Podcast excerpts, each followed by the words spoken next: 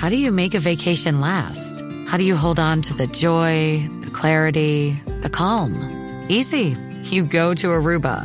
You'll spend your time relaxing on cool, white, sandy beaches and floating in healing blue water. You'll meet locals brimming with gratitude for an island that redefines what a paradise can be.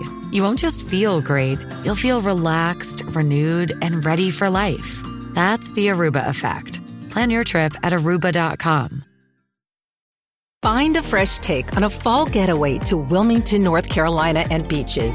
Enjoy hiking trails in a state park, fresh seafood with a side of live music, and fall festivals galore. Then live it up along the Riverwalk in Wilmington's historic downtown. With three island beaches, Carolina, Curie, and Wrightsville, and a vibrant downtown, you get the best of the Carolina coast all in one place. Plan your fall getaway at WilmingtonandBeachesVacation.com.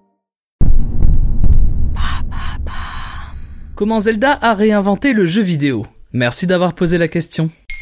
Il n'y a pas d'excuse à avoir pour parler de Zelda, mais on vous en a tout de même trouvé deux qui nous paraissent pas mal. Déjà, la sortie sur Nintendo Switch du remaster HD de Skyward Sword, l'un des opus les plus mal aimés de la licence, ici légèrement retravaillé pour trouver le cœur des fans, mais surtout pour fêter l'anniversaire de la saga la plus culte du jeu vidéo, Zelda, qui fête cette année ses 35 ans. Du coup, on est reparti dans le passé pour savoir comment tout ça a commencé. Et comment tout a commencé? La légende raconte que le producteur mythique de Nintendo, Shigeru Miyamoto, cherchait à retranscrire les sensations de balade en pleine nature de son enfance. Ainsi se pose la question de comment matérialiser et gamifier la découverte d'une grotte, d'un lac, d'en découvrir les secrets et de pousser le joueur à explorer plutôt qu'à gonfler ses scores. Le nom de code du projet en développement est explicite, Adventure Title. Il a en tête un jeu si vaste qu'il démocratisera le fameux système de sauvegarde, un monde réparti sur 128 écrans et autant de surprises à découvrir. Pour ça, fini le classique scrolling de gauche à droite comme dans un Mario ou un Castlevania.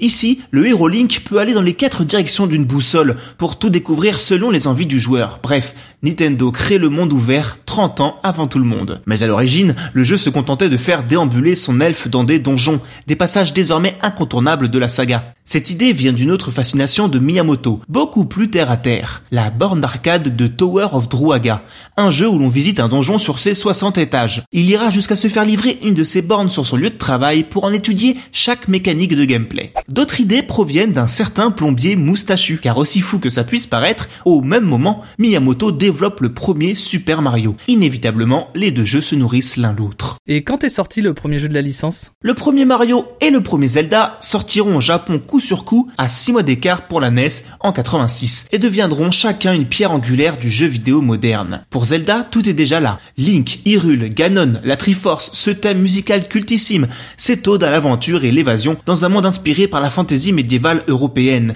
La recette sera magnifiée lors d'un troisième épisode, le cultissime lui aussi A Link to the Past sur Super Nintendo. Mais ce n'est pas fini. Sept ans plus tard, la licence frappe de nouveau très fort sur Nintendo 64. Ocarina of Time entérine ce que doit être un jeu d'action en trois dimensions.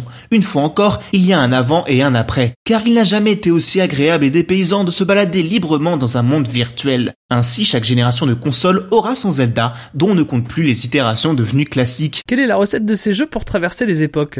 La saga profite de la clarté générale des jeux Nintendo, qui ne s'embourbent pas dans des histoires de lore et de continuité, préférant renouveler leurs univers, leur gameplay, tout en préservant le socle originel de la saga, l'évasion, la musique, le temps. Ainsi, chaque jeu est une nouvelle porte d'entrée et les cartouches se passent de génération en génération. Ok ok, et juste pour finir, pourquoi pas Legend of Link? Euh, parce que quand ils ont trouvé le nom de la princesse Zelda, rapport au nom de la romancière Zelda Fitzgerald, oui oui, comme Francis Scott Fitzgerald, l'auteur de Gatsby magnifique, c'est son mari en fait, ils ont trouvé que ça sonnait bien comme titre pour le jeu Zelda et donc euh, voilà. Merci de nous avoir écoutés. Ce sujet vous a plu? Découvrez nos épisodes sur les secrets de création de Mario Bros ou de Resident Evil. Les liens sont en description. Bonne écoute Maintenant, vous savez, en moins de 3 minutes, nous répondons à votre question. Que voulez-vous savoir? Posez vos questions en commentaire sur les plateformes audio et sur le compte Twitter de Maintenant vous savez.